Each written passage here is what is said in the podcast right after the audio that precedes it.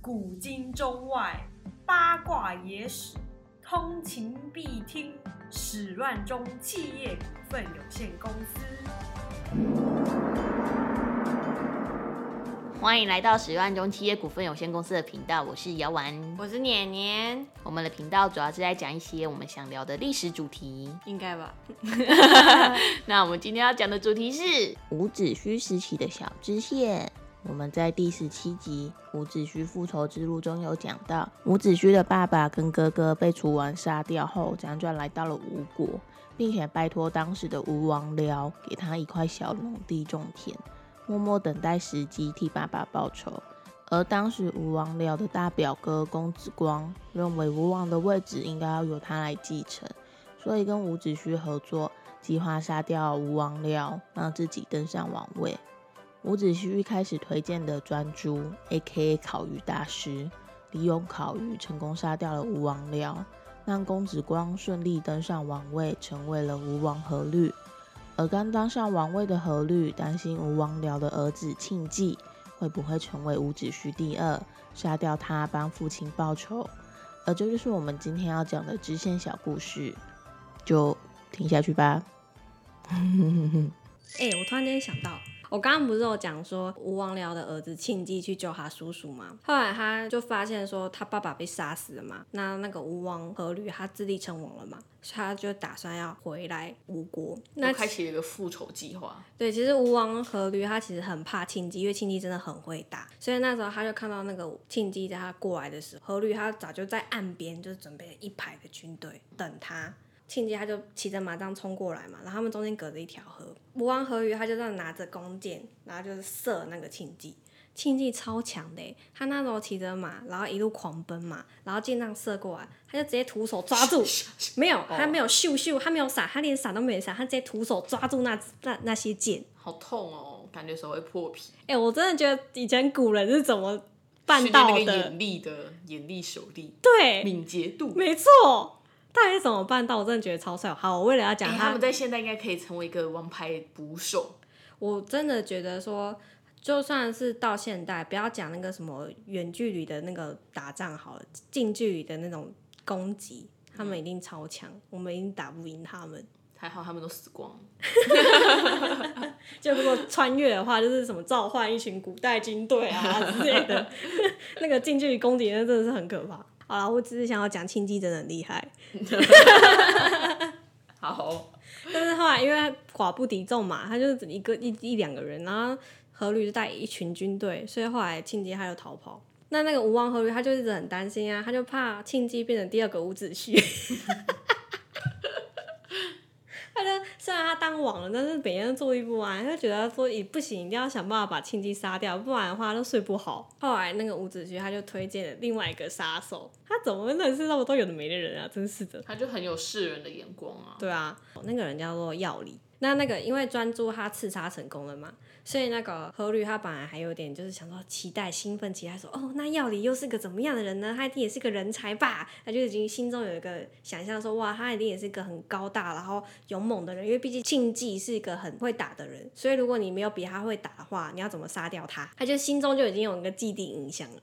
就殊不知药理来的时候，何律真的傻眼，因为感觉是一个很柔弱的人，没错，耀黎他是个侏儒，他身高不到一百公分，好矮哦。超很矮吧？然后何宇这个傻眼就说：“你要杀的人是庆忌耶，庆忌战神呢。就砍脚啊！小时候玩那个敲木屐的游戏，他就这样一个一个把他脚砍下来，你就看到头。屁啊！庆忌哪会给他乖乖砍？这个人他真的可以承担这个大任吗？药理就跟他说：“我可以帮你杀掉他，啊，你要先帮我一件事情。”啊，王和律就说要怎么做？反正药理就说：“你先杀掉我的老婆小孩，再砍掉我的手臂。”然后王和律就说：“这个老变态哦，为什么要做这种事情？”药理就说：“我就是以这样的背景去投靠庆忌。”那庆忌就会知道，说我跟他一样，我们两个都很恨你，因为都是你毁了我们的家庭，我们的人生，所以呢，他就会相信我，我就会成为他的朋友伙伴。那你带人都好夸张哦。我就说吧，我就说每个人都很戏剧化吧，就好像随时都有什么摄影机在跟拍一样。就不是电影都像电影一样了，是不是？嗯。那吴王侯就说好，他就真的杀掉他的妻子跟小孩，然后砍掉他一个手臂。那药里他就去投奔那庆忌。本来庆忌一开始还有一点防备心的，就想说来路不明一个人，突然间说要投靠他是怎样？可是他就想说啊，药里看起来就是小小只。是能怎样？人家就还少一个手臂，他看起来好像他真的七小都被杀死了，好像真的很可怜，就是收留他。那时候庆忌他已经跟别的国家就借了一些军队了。那时候他们搭船乘着运河，然后要下到那吴国去，要去准备要攻打吴国。那庆忌他这个人呢，那个时候他就站在船上，就巡视他所有的军舰，这样他在那边看着。药里呢，他就拿着他的那个矛，就一起也站在那庆忌的后面，就像他的小弟嘛那种感觉。就突然间就一阵风，一阵烟雾弥漫，药里就刺杀了庆忌。庆忌就一转头看，到底是谁刺他？竟然是那个他不放在眼里的小小蜘蛛炉药里，他就整个吓。大笑，他就说：“没想到今天我堂堂一个战神庆忌杀死我的人，竟然是一个小小侏儒药理。”他就说：“你很有勇气嘛。”那瞬间，所有的军队全部都包围了他们两个嘛，准备要杀药理。庆忌呢，他就把他胸口的那个毛拔掉。当然，他刺是直接刺穿吗？对，刺穿。那这样拔掉不就大量致死？对，因为他就说：“我今天活不了了，我今天被这样子刺过去，我是活不了了。”所以他用那个毛吃的药理，没有，他就说今天有一个勇士要死掉，就是他，他就讲他自己，今天不能再有第二个勇士死掉，今天他杀我是个很勇敢的人，哇，今天不能有两个勇敢的人死掉，所以就说就算我死了，你们也不能杀掉药理，你们就放他走吧，然后他就把那个毛就是从他身体这样抽出来，他就死了。这人好怪哦。怎样怪？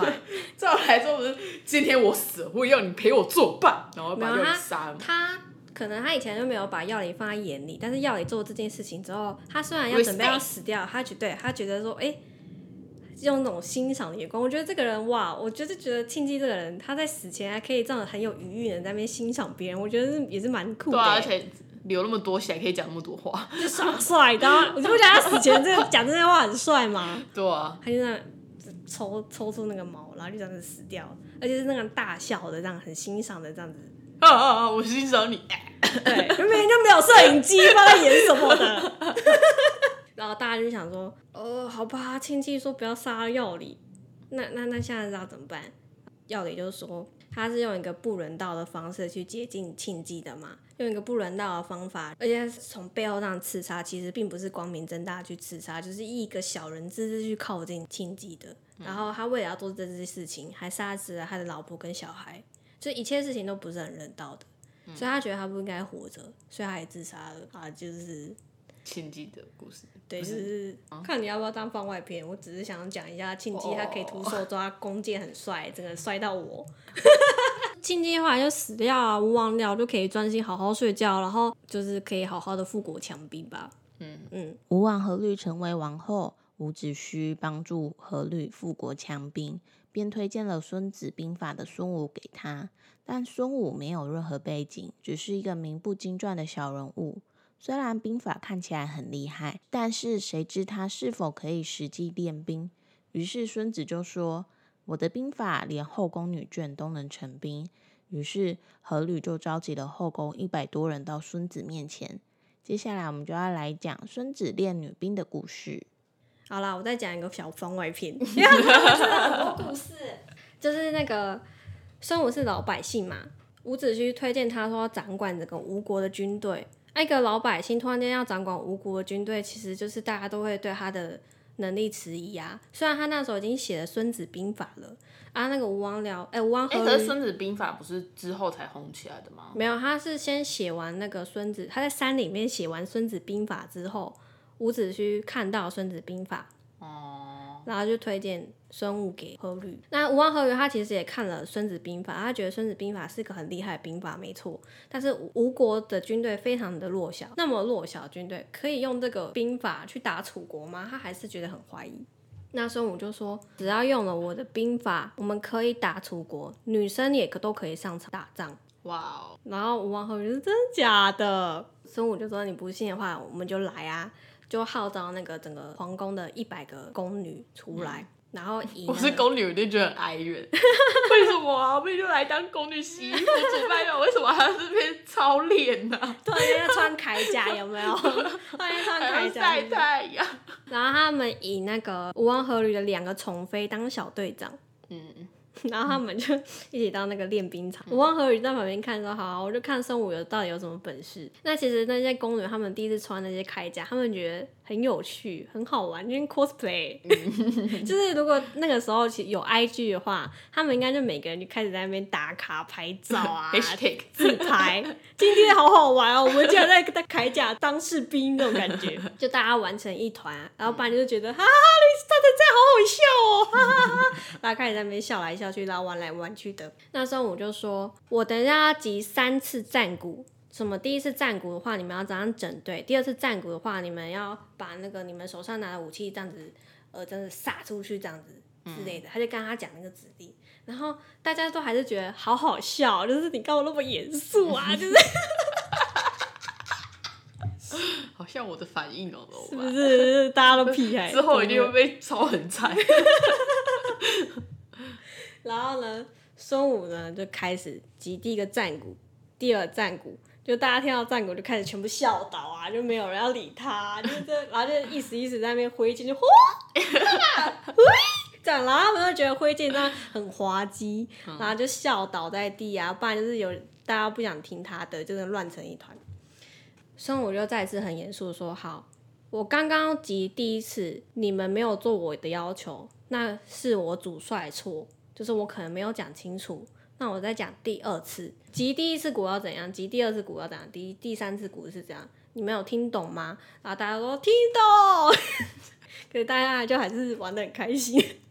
这时候感觉真的会有一个人被杀掉才会严肃起来，哎，我问你好了，屁孩摇碗，这个时候他讲第二次了，你会开始比较认真一点了吗？我会觉得啊，好像该认真，可是大家都玩成一团，然后就嗯，我就会开始变得有点不知道该怎么办。那他集下第一次鼓、第二次鼓的话，你会照他的做，还是你还是会继续跟别人玩？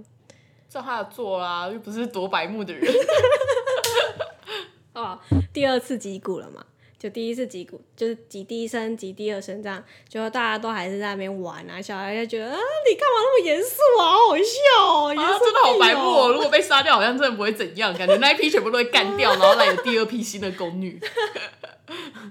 对，孙武他就停下来了，他就说：“小队长出来，小队长出列。”小队长是那个臣妾，是不是？对，吴王的两个宠妃，还是最宠的那两个哦。小队长两个就出来了，那个孙武他就叫旁边那个士兵出来，就是真正在当军人的那个士，他就说违背军令要做什么事情，诛杀格论哦，是吗？当斩，就是直接格杀无论，就是直哦接、，格杀无论。对，就直接现场 直接斩头。然后可是可是那个宠妃也是跟宫女玩在一起啊，对啊，对啊，对啊，哦，好神奇哦！宠妃他们怎么没有？我是妃子哎，谁要跟你们玩啊？的那种高傲感。没有他，他就可能是妃子跟妃子之间玩吧，哦，或者是是跟周围比较好的小宫女一起玩啊。嗯，反正他们就觉得很好玩嘛，就是这个新体验呐、一个军队队长带不好，没有听指令，那是小队长错。那小队长要受到怎么惩罚，就是直接诛杀。嗯，何吕这时候一听就嗯，玩真的吗？这是我的妃子哎。对有必要那么认真吗？他就赶快说，哎哎哎哎，不要这样，不要那么认真哦，斩必斩。孙武这时候就回答说。练兵视同作战，我们现在在战场上面，那个王的命令其实是很难传到我们现场的，所以一切应该是要以军法处置。那军法来说，他们不听指令，那就是当斩，嗯，就直接杀掉那两个宠妃了。啊，妃子也还蛮虽小的，他们的工作名就只要生小孩，顾好小孩就好了。吴王阖闾跟众多宫女就瞬间傻眼吓坏，那所有的宫女瞬间就严肃起来了嘛。嗯，孙武就说：“我在讲第三次，第一次击鼓要怎样，第二次击鼓怎样，第三次击鼓怎么样。”瞬间所有人全部都变得非常严肃，然后整个军队非常的严整，就是完全非常工整的去照他做的事情去做。那孙武就说：“我把这个军队练起来了，他们可以上场打仗了。”就这样哦。嗯，就只是杀了两个妃子，然后这个这支军队就练好了。对，你看大家有多么挫塞，之前那些士兵在外面杀来杀去，他们的，还有现在国军他们的，每天在那边操练干嘛？就是孙武他很会带兵吧？嗯，吴王阖闾他整个就是心脏整个，他牺牲了两个宠妃，对，他其实是有点生气。然后伍子胥就在旁边说：“可是你看，他真的把那个女子军队真的练起来啦，所以你看他真的很会练兵吧？你看你牺牲两个宠妃，得来一个练兵的奇才，这不是很好吗？哎、我真的觉得老板真的很重要哎。你看以这个故事来说，吴王阖闾听完之后，其实觉得还有道理，虽然他觉得很扼腕，就是他两个宠妃怎么就这么死了，但是他知道这个道理，所以他后来他没有对孙武说什么，他就把他全国的那个军服全部全权交给孙武。你看想想看，以那些你听到那些历来的那个楚国的君王了来看好了，今天发生这件事情，孙武还肯定是要被拖出去斩的吧？对啊，然后就 game over，这个国家就完就结束了，楚王的君王都有点妙，是吧？嗯，所以我觉得老板的决策真的是很重要，这是一个老板的人格人品。好啦，这是那个小番外篇，反正就是孙武他就是利用了这样的方式，就拿到了全国的兵权。嗯嗯，就开始富国强兵，就等等于是整个经济的话是伍子胥在做，那军队练兵的话就是孙武在做这件事情。是的，以上就是我们今天的中秋贺特辑单元。因为中秋假期不免会想让人家耍费一下嘛，但是我们又不想太费，所以我们就整理了之前被我剪掉的部分，加上一些前提提要的方式，让大家来认识另外一个在春秋时期的人。嗯。希望大家下礼拜四还是可以准时收听我们的节目哦。我们下礼拜要来讲颜色的历史，然后会结合一些心理测验的部分，应该会蛮有趣的吧。我们会在每周四的早上十点更新。喜欢我们的话，记得订阅我们。那也欢迎在 IG 上搜寻史乱中企业股份有限公司，就可以找到我们喽。那我们今天节目就到这里喽，我是姚婉，拜拜。